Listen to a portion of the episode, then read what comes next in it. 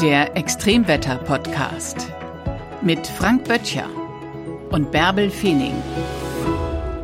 Moin und herzlich willkommen zur 13. Folge unseres Podcastes, in der es richtig extrem wird. Es geht um ein Extremwetter, das jeder von uns vor Augen hat. Ja, heftiger Regen, Starkregen, wenn es so richtig schüttet, also nichts für falsche Kleidung und manchmal auch etwas für den hoffentlich nicht falschen Ort, an dem man sich gerade befindet, denn Extremwetter gerade beim Regen kann richtig heftig und auch wirklich ernsthaft gefährlich sein, weil Wassermassen, die vom Himmel kommen, irgendwo auch hinlaufen müssen, gerade wenn sie in sehr kurzer Zeit sehr heftig sind. Und gerade Regenphänomene, extremer starker Regen ist ja letztlich nichts anderes als das Zusammenschieben von einer bestimmten Niederschlagsmenge auf einen kurzen Zeitraum. Das heißt, es passiert eigentlich das, was sonst über einen langen Zeitraum passiert, in einem sehr kurzen Zeitraum. Und das löst dann eben auch entsprechend große Folgen aus. Kommt Starkregen, Sturzregen immer häufiger vor? Stimmt dieser Eindruck? Äh, ja, also tatsächlich gibt es eine Korrelation zwischen Klimawandel und starken Regenfällen, wenn die Atmosphäre wärmer wird und das passiert im Klimawandel, dann kann diese mehr Feuchtigkeit aufnehmen. Mit jedem Grad, mit dem die Atmosphäre wärmer wird, ist sie in der Lage, sieben Prozent mehr Feuchtigkeit aufzunehmen und zwar noch ein Grad mehr, nochmal sieben Prozent und so weiter wird es dann immer mehr.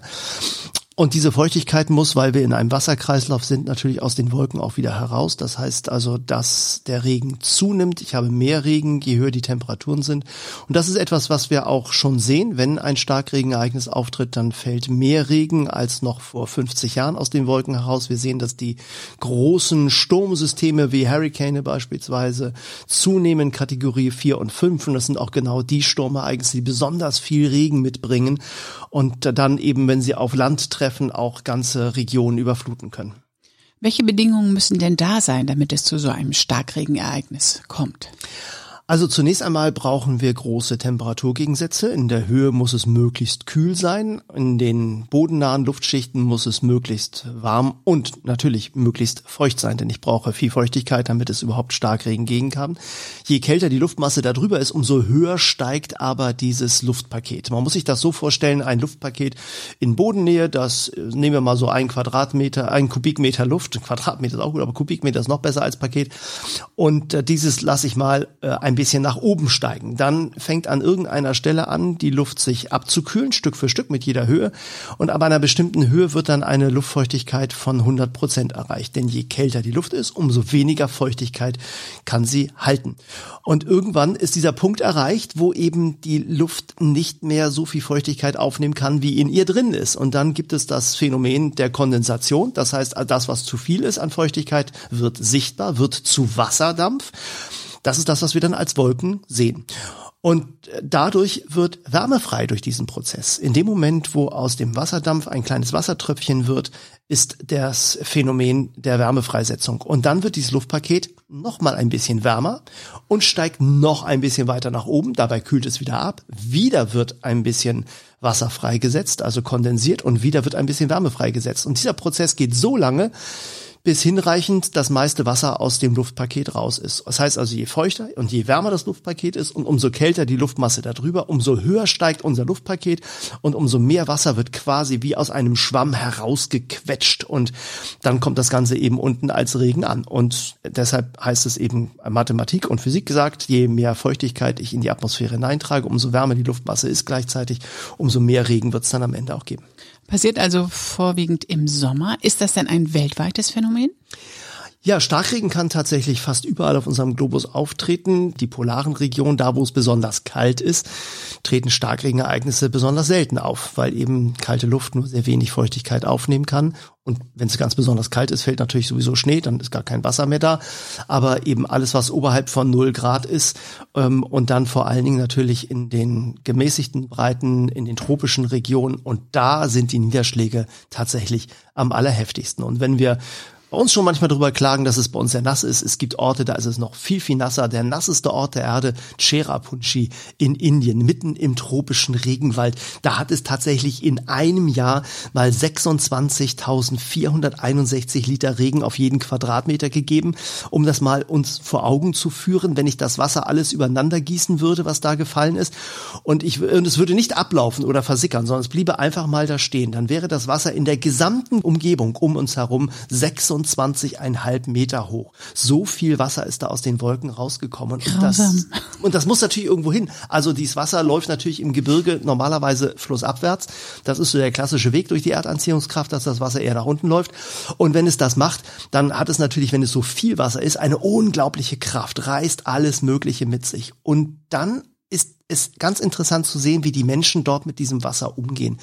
Denn die Leute, die da wohnen, die wollen natürlich auch von einem Ort zum anderen und müssen über diese Bäche irgendwie rüber. Ähm, und dafür bauen sie Brücken. Sie haben aber kein Geld, um jetzt Brücken zu bauen, die also sehr viel Geld kosten. Und es ist auch schwierig, Material dorthin zu transportieren. Stahlträger beispielsweise. Betonfundamente dort zu bauen, die dann von diesen Regenmassen weggespült werden oder überhaupt gar nicht trocknen können, weil es das ganze Jahr dann über in der Regenzeit also wirklich sehr, sehr viel und sehr lange regnet. Das ist alles sehr kompliziert. Und so sind die Menschen dort ausgesprochen erfinderisch gewesen und bauen Brücken, die nichts kosten, die tatsächlich hunderte von Jahren halten können. Und das aller, allerbeste ist, man muss nichts dafür durch die Gegend transportieren. Und jetzt kommt noch etwas, was noch viel besser ist als all das andere zusammen. Diese Brücken sind in der Lage, sich selbstständig zu reparieren.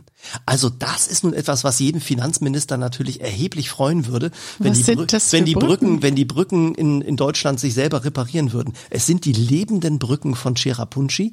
Die sehen ein bisschen aus, als würde man bei Harry Potter unterwegs sein, sind also keine lebenden Brücken aus Tieren oder aus Menschen, sondern es sind Brücken aus Wurzeln, und zwar aus den Wurzeln des Gummibaumes. Denn der Gummibaum ist eine der wenigen Pflanzen, die Wurzeln über der Erde haben können. Und diese Wurzeln, die werden, wenn sie ganz dünn sind, durch Bambusröhre gesteckt. Und wenn sie dann wachsen, dann platzt irgendwann das Bambusrohr. Dann hat man die Wurzel da, wo man sie hinhaben möchte. Und diese Wurzeln gehen natürlich auch fest in den Boden hinein, sind sehr, sehr tragfähig. Und so können Brücken konstruiert werden, über die man dann eben auch mit dem Karren fahren kann, zu Fuß gehen kann. Und äh, die können auch richtig auch durchaus Last tragen. Und wenn tatsächlich mal ein Stück von der Wurzel abbricht, na gut, ja, dann wächst das eben einfach nach. Also wenn man, daran sieht man auch die Kreativität des Menschen und die Anpassungsfähigkeit. Das ist ja auch das, was mich so mutig macht und zuversichtlich, äh, dass wir tatsächlich auch den ganzen Klimawandel gut wuppen werden äh, und genügend Anpassungsstrategien, auch Klimaschutzmaßnahmen ergreifen können, weil wir eben als Menschheit schon ziemlich äh, anpassungsfähig sind. Wir haben eine hohe Intelligenz, die wir manchmal nicht so klug einsetzen und äh, wir haben äh, durchaus das Potenzial, dass wir das Problem lösen, ja. Ja, die Menschen lassen sich auf diesen nassesten Ort oder auf dieses extreme Wetter in Indien an diesem Ort ein. Kann man Starkregen eigentlich vorhersagen? Ja, das kann man eigentlich sehr gut, gerade weil diese extremen Ereignisse meistens großflächig sind. Es gibt eine Ausnahme, das sind Gewitter, bei denen man tatsächlich von heute auf morgen nicht genau sagen kann, wo treten sie eigentlich auf. Gerade diese kleinräumigen Extremwetterereignisse bei Starkregen, bei Gewitter, äh, die haben noch eine gewisse Unsicherheit. Manchmal ist es so, dass man nur wenige Stunden vorher sagen kann, wo kommt das Gewitter eigentlich nieder, äh, wo wird es so heftig regnen, wo besteht Überschwemmungsgefahr. Aber wenn ich so größere Gebiete hatte, 2021 zum Beispiel das Hochwasser an der A, das ist zwei, drei Tage vorher schon sehr gut in den Modellen gewesen, auch mit diesen hohen Niederschlagsmengen. Am Tag vorher waren die Niederschlagsmengen schon sehr, sehr gut prognostiziert. Auch das Gebiet war schon sehr, sehr gut eingegrenzt. Also man kann solche großräumigen Ereignisse sehr gut vorhersagen. Schwieriger ist es tatsächlich bei punktuellen Gewittern, die dann manchmal nur in der Gewitterzelle tatsächlich so 20 mal 20 Kilometer äh, betreffen. Und da, da ist es dann schon schwer. Und wenn so eine Gewitterzelle sich dann eben nicht rührt, stehen bleibt und dann das Regenwasser an der Stelle einfach mal für vier, fünf Stunden genau nur diesem einen Ort runterkommt, dann kann es eben zu erheblichen Überschwemmungen kommen. Und die sind auch, die sind auch wirklich richtig dann äh, ernsthaft bedrohlich. Ja, genau deswegen sind Starkregen und Sturzregen ja auch so gefährlich, weil es zu Überschwemmungen kommt, weil es zu Erdrutschen kommt. Kann man sich denn davor eigentlich schützen? Ja, in Teilen ja, aber es gibt eben durchaus auch Grenzen. Also wir sehen das natürlich, dass Wasser, das auf Dächer rauffällt, natürlich erst einmal auf dem Grundstück ist. Und äh, dann müsste man versuchen, erst einmal das Wasser so gut wie möglich auf dem Grundstück zu halten. Idealerweise natürlich auf dem Dach. Also ein Flachdach kann schon mal ein bisschen besser Wasser halten, als das Wasser, was dann durch die Wasserrohre abgeht, äh, abfällt. Und, ähm, und diese Fallrohre, die haben natürlich bei Starkregen inzwischen auch eigentlich nicht mehr die Dimension, die sie bräuchten befeuchten, um das Wasser aufzunehmen. Wir sehen das immer wieder, dass Wasser sich das Weg durch, den Weg durchs Dach sucht. Wir haben 2011 bei einem Starkregenereignis in Hamburg 80 Liter pro Quadratmeter in einer halben Stunde, also acht Eimer Wasser auf jeden Quadratmeter. Das nimmt dann wirklich kein Fallrohr mehr auf und dann läuft das Wasser in der Europapassage in der Hamburger Innenstadt beispielsweise kam es durch die Luftschächte der Drogeriemärkte heraus, durch die Lichtschächte lief das Wasser. Also da gehört es eigentlich überhaupt gar nicht hin. Im Hamburger Hauptbahnhof kam das Wasser durch das Dach durch.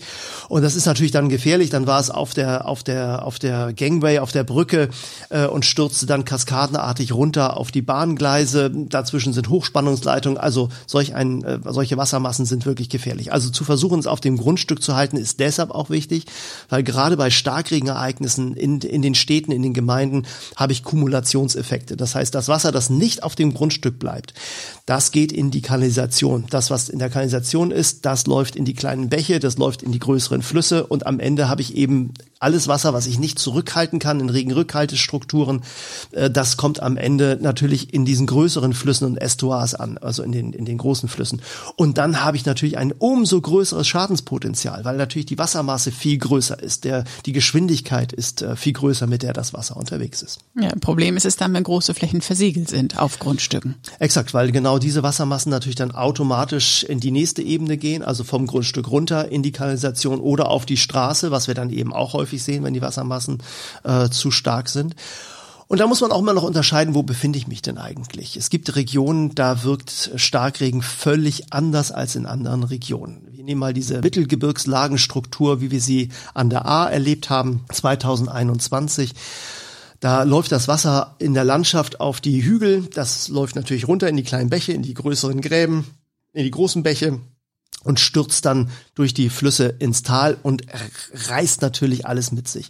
Ich habe eine längere Verweildauer des Wassers und ich habe eine enorme Kraft. So, jetzt gehen wir mal in zwei weitere Regionen. In der einen Region nehmen wir mal äh, das Gebirge. Äh, da stürzt das Wasser viel schneller herunter. Dafür verweilt es nicht so lange. Also ich habe also erheblich mehr Kraft im Wasser. Wenn die gleiche Wassermenge runterstürzt, ist es sehr schnell unterwegs mit erhöhtem Potenzial. Ich habe also Murenabgänge, die, die Erdrutsche, die Überschwemmungsgefahr, äh, Flashfloods, also diese sehr schnell laufenden Wasserfluten, wie wir sie nennen, die dann mit hoher Geschwindigkeit schlagartig in die Dörfer hinein können. Binnen weniger, ja fast Sekunden steigt das Wasser so stark an, dass Autos aufschwimmen. Autos schwimmen bei einer Wassertiefe von 40 Zentimetern. Man denkt immer, das braucht viel mehr Wasser. 40 Zentimeter reichen aus und ein PKW schwimmt mhm. und man verliert die Kontrolle über das Fahrzeug. Gerade bei diesen Flashfloods ist das der der Fall. Wenn also Wasser mir auf der Straße entgegenkommt, dann heißt es aussteigen, den Hügel hochlaufen an der Seite, raus aus dem Auto, wenn man noch wenden kann zur Seite und aber dann äh, aber auch wirklich gucken, dass man sofort bergauf irgendwie fährt. Ähm, nach nur eineinhalb Minuten hat man keine Chance mehr. Das Wasser steigt so schnell an und dann wird man einfach mitgerissen. Man erlebt sowas sehr selten. Deshalb weiß man häufig dann nicht, was man machen soll, wenn einem auf der Straße plötzlich so viel Wasser nach einem Gewitter entgegenkommt. Aber da muss man schnell reagieren. Das Auto ist dann wirklich egal. Es geht dann wirklich sofort um, um äh, Leib äh, und Leben bei solchen Nichts wie weg. Nichts, Nichts wie weg, genau. So, und in den Alpen ist es eben so, wenn ich also dort dann äh, Gebirgssituation habe, ist das Wasser sehr, sehr schnell unterwegs, ist aber auch relativ schnell wieder weg. So, jetzt waren wir die Mittelgebirgslagen. Da ist die Verweildauer ein bisschen länger, die Kraft aber immer noch stark. Und jetzt gehen wir mal ins Flachland. Da ist der Effekt dann wieder ein anderer da ist das Wasser natürlich langsamer unterwegs, weil ich einen anderen, ähm, weil das Gebirge, das Gelände einfach nicht so steil ist. Und dadurch sammelt sich das Wasser in den Senken, in den Muldenlagen. Und da kann es dann aber auch einfach mal zwei Wochen lang stehen. So, das heißt, ich habe eine viel längere Wirkungsdauer des Wassers. Ich habe zwar nicht die große Kraft und die große Gewalt vielleicht am Anfang, wenn das Wasser kommt, dann läuft aber vielleicht der Bauernhof einfach voll und dann steht er in der Senke einfach mal eine ganze Woche im Wasser. Und dann habe ich natürlich ein völlig anderes Schadensbild, weil dann einfach das Mauerwerk völlig durchgezogen ist mit Wasser. Vielleicht ist die Mauer nicht eingerissen, aber natürlich habe ich das Wasser unglaublich lange im Gebäude und auf dem, auf dem Gelände. So, das heißt also, abhängig von diesen orographischen Bedingungen, also von den Bedingungen der, der Landschaftsformung und der, der Gebirglichkeit, sozusagen der Gebirgigkeit äh, der, der Landschaft, habe ich ein völlig unterschiedliches Schadenspotenzial und auch Schadensbild. Nun werden ja diese Starkregenereignisse wahrscheinlich eher noch zunehmen, wie du gerade gesagt hast. Was bedeutet das denn für die Städteplanung, wenn man inzwischen für viele Orte weiß, wo die Gefahren liegen, also wo das Wasser steigen wird, wo es Sturzbäche geben wird. Müssen Städte anders geplant werden? Müssen auch jetzt beim Wiederaufbau in bestimmten Regionen Deutschlands Konsequenzen gezogen werden? Ja, das ist ein ganz wichtiger Punkt, den du da ansprichst. Tatsächlich, also gerade da, wo man schon Ereignisse hatte, jetzt am Ahrtal, im Ahrtal zum Beispiel, wenn jetzt die Auf, äh, ab, ähm, Aufbauarbeiten wieder äh, losgehen, weitergehen und vorangebracht werden, äh, natürlich macht man dann Geländemodellierung. Also Geländemodellierung bedeutet, man schaut einmal im Computermodell, wo das Wasser denn eigentlich hinläuft, wenn es in großen Mengen kommt. Das wird auch in Städten immer mehr gemacht, in Gemeinden immer mehr gemacht, um auch die kritischen Punkte herauszukristallisieren, um zu schauen, wo habe ich denn eigentlich eigentlich bei einem Starkregenereignis die größte Wassermasse? Wo ist die Angreifs Angriffsfläche des Wassers in Gebäudeinfrastruktur, in technische Infrastruktur eigentlich besonders groß? Habe ich da ein Umspannwerk irgendwo stehen, das also volllaufen kann, weil es in der Mulde steht? Ähm, und dann äh, aus diesem, aus diesem Gefahrenpotenzial heraus dann ein Modell zu entwickeln für Maßnahmen, um diese extremen Bedingungen dann gut abfedern zu können. Und eine der wichtigsten Aufgaben ist eigentlich aus diesem zusammengequetschten, zeitlich zusammengequetschten Ereignis, also viel Regen fällt nicht in langen Zeiträumen, sondern in sehr kurzen Zeiträumen, wieder ein Ereignis zu machen, das sich über die Zeit strecke. Das heißt also, das Wasser, was runterkommt, muss ich möglichst so zurückhalten, so kanalisieren, so führen, dass ich es wieder über einen längeren längeren Zeitraum langsam abfließen lassen kann. Dann nehme ich die große Gefahr aus der Situation und das ist auch das, was dann eben bei der Bebauung versucht wird, also zum Beispiel Regenrückhaltestrukturen zu schaffen äh, oder auch äh, Flächen äh, mit einer Zweitnutzung zu versehen. Das kann dann eben auch sein, dass man einen Park mit einer, mit, ja, mit seiner, mit seiner Struktur, die man sonst so hatte, das sind Fußwege und das sind Wiesen, dazu nutzt, dass man eben bei Starkregenereignissen einen Teil davon einfach volllaufen lässt. So, dann versickert das dann. Nach zwei Wochen ist das Wasser dann wieder weg. Aber man hat es eben erst einmal aus der Gefahrensituation herausgeholt und äh, nimmt eben den, den Druck sozusagen sozusagen von den, von den Gebäuden. Aber es bedeutet eben auch zu schauen, dass man Abwassersysteme möglicherweise anders kanalisiert. Wenn ich also mir eine Gemeinde vorstelle und eine Landstraße und da läuft das Wasser dann durch den, äh, von den Feldern in den Graben neben der, neben der Landstraße und äh, dann stellt man eben fest, dass das Rohr, das dann vielleicht an einer bestimmten Stelle beginnt und dieses Rohr dann durch das Dorf durchgeht und der kleine Graben dann durch das Dorf durchgeführt wird, viel zu klein ist, um die starken Wassermassen aufzunehmen, dann muss man natürlich schon schauen, dass man eben diese Rohrleitungen größer dimensioniert, mehr Wasser durchlaufen lässt.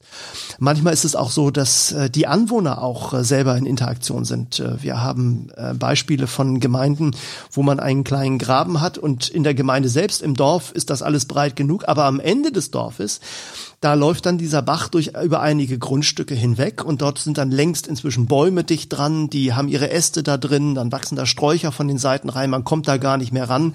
Und wenn dann das Wasser dann in dieses Gebiet hineinläuft, dann bleibt eben alles das, was mitströmt mit dem Wasser, dort hängen. Das heißt, Äste und auch Gegenstände, die mit dem Wasser mitgerissen werden, bleiben dort hängen, stellen eine Verstopfung dar und von dem Punkt aus staut sich das Wasser dann zurück und dann habe ich, obwohl ich im Ort eigentlich alles richtig gemacht habe, dann den Stau Effekt durch etwas, was eigentlich direkt außerhalb der Gemeinde ist. Also diese ganzheitliche Betrachtung äh, des durchfließenden Wassers, das äh, stellt äh, eigentlich die großen Aufgabenstellungen jetzt dar und genauso wird's äh, an vielen, vielen Stellen inzwischen auch gemacht. Es gibt ja sogar eine Starkregenkarte im Internet, wo man sich genau angucken kann, wo welche Wassermassen zu erwarten sind. Ja, viele können das auch schon für ihre Gemeinde. Ähm, es gibt Städte, die bereits Hochwasserkarten herausgegeben haben. Aber das ist eben auch ganz interessant, wie wir denn dann damit umgehen.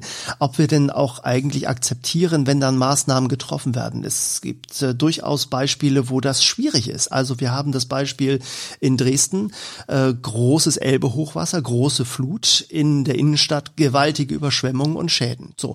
Und jetzt sagt die Gemeinde und die Stadtverwaltung dort, nun, wir haben die Möglichkeit, dort eine Mauer zu bauen, die die Altstadt schützt vor einer weiteren Flut vor diesen Maßnahmen.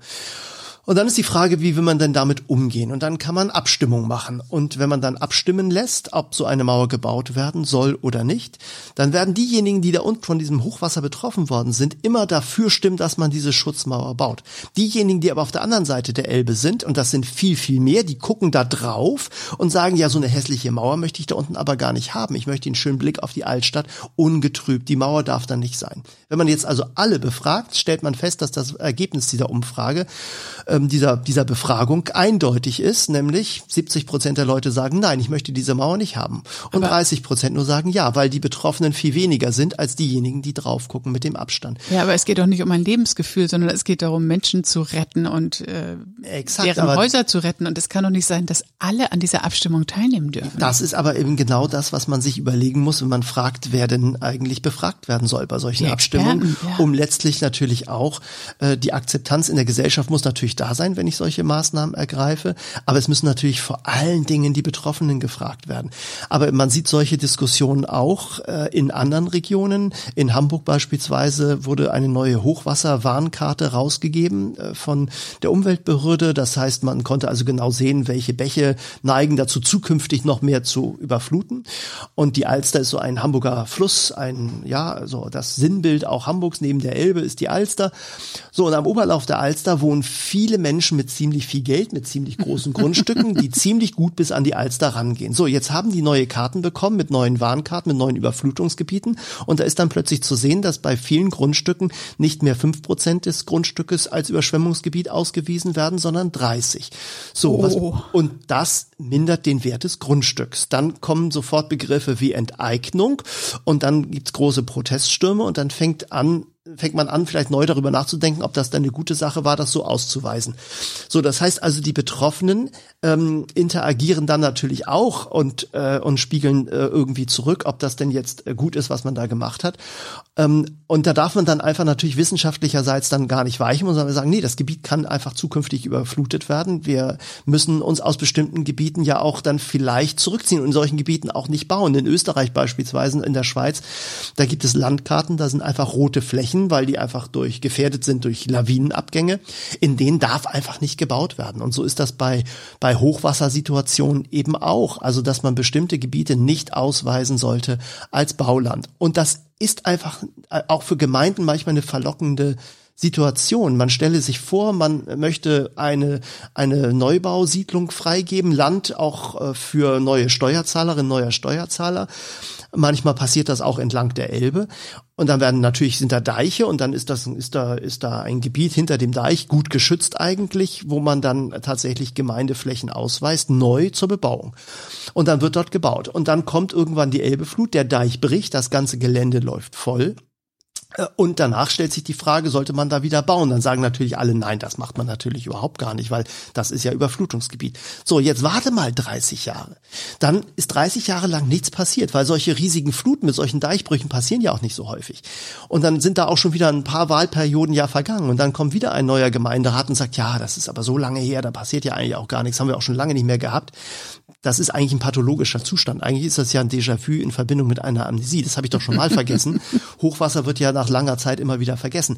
So, und dann wird diese Gemeinde vielleicht sagen, ja, wir weisen das wieder als Bauland aus. Und irgendwann wird es dann wieder überflutet. Das heißt also, man muss tatsächlich sehr viel konsequenter sein, glaube ich, in der Ausweisung von Gebieten, die man bebauen darf und welche nicht. Ich habe es auch jetzt im Ahrtal gesehen, also in einer Fernsehberichterstattung von einem Ehepaar, das gesagt hat, das haben wir jetzt ja gehabt, das wird schon nicht wieder passieren. Wir bauen an genau der gleichen Stelle wieder auf, wo eben auch Experten sagen, es ist Quatsch an der Stelle, es ist viel zu gefährlich, aber ja. äh, deutsche Sturköpfigkeit spielt da eben schon auch noch eine große Rolle. Ja, und wenn man, wenn man dann tatsächlich, also wenn so eine Familie wirklich für sich entscheidet und äh, also wenn sie das machen dürfen, weil die Gemeinde sagt, man darf das da, dann können die das natürlich auch tun, wenn das nicht verboten wird kann man über die Frage natürlich, ob das erlaubt ist oder verboten ist, äh, sinnstiftend diskutieren. Aber wenn die dann tatsächlich da bauen, dann sollte man unbedingt die Form eines eines Salmis nehmen, also wie ein Schiff, äh, und zwar so konstruiert, dass man in Fahrtrichtung, äh, in Fließrichtung des Wassers, also spitz zulaufend dieses Haus konstruiert. Auf jeden Fall sollte man kein viereckiges Haus bauen mit einer großen Wand, die den Wassermassen direkt entgegensteht, sondern wenn dann eben das Haus mindestens so konstruieren, dass es drum herum läuft. Das hat sich auch schon bei Schiffen als ziemlich praktisch erwiesen, dass das Wasser dann dann äh, das Schiff gut umströmt, um voranzukommen. Und so hätte man dann zumindest mal die Möglichkeit, die Chance zu erhöhen, dass beim nächsten Hochwasser sein Haus nicht weggerissen wird. Was für ein interessanter Gedanke. Aber kennst du ein Haus, das in dieser Form gebaut worden ist? Äh, es gibt tatsächlich einzelne Schlösser in äh, Frankreich, äh, an der Loire, glaube ich. Eine Insel mit einem Schloss, das, glaube ich, genauso konstruiert ist, weil man auf dieser Insel weiß, dass die Loire immer wieder so starkes Hochwasser hat. Und dann wird es umströmt. Es kann auch ein Kloster sein. Ich habe das Bild vor Augen, aber ich weiß nicht, ob es ein Schloss oder ein Kloster ist. Aber natürlich, sowas könnte man grundsätzlich natürlich machen und dann hat man dann eben ein Dorf, das einfach anders konstruiert ist. Also ich glaube, auch diese, diese Fragen ähm, kann man sich nochmal stellen, um damit umzugehen. Extremwetter, Starkregen, Extremwetter, Sturzregen. Wird man in einer App davor gewarnt? Ja, tatsächlich. Die Warn-Apps, äh, zum Beispiel Warn-App des Deutschen Wetterdienstes, warnt auch vor Starkregenereignissen, auch wenn es mal so viel regnet, wie es noch nie geregnet hat. In Deutschland zum Beispiel der Ort mit dem stärksten Regen, den es jemals gegeben hat, vom 12. auf den 13. August 2002 in Zinnwald im Erzgebirge. 312 Liter pro Quadratmeter. Also das ist nun eine Regenmenge, vor der wird dann auf jeden Fall auch in der App gewarnt, ja. Na, das ist doch eine gute Information. Diese App also auf jeden Fall aktivieren und dann ist man auf alle Extremwetterereignisse eingestellt und wird rechtzeitig vorgewarnt. So, und dann kann man auch zu Hause bleiben und dann ist es da zumindest feuchtfröhlich. Unseren Podcast hören und mit uns übers Wetter philosophieren. Tschüss. Das war der Extremwetter-Podcast mit Frank Böttcher und Bärbel Feening.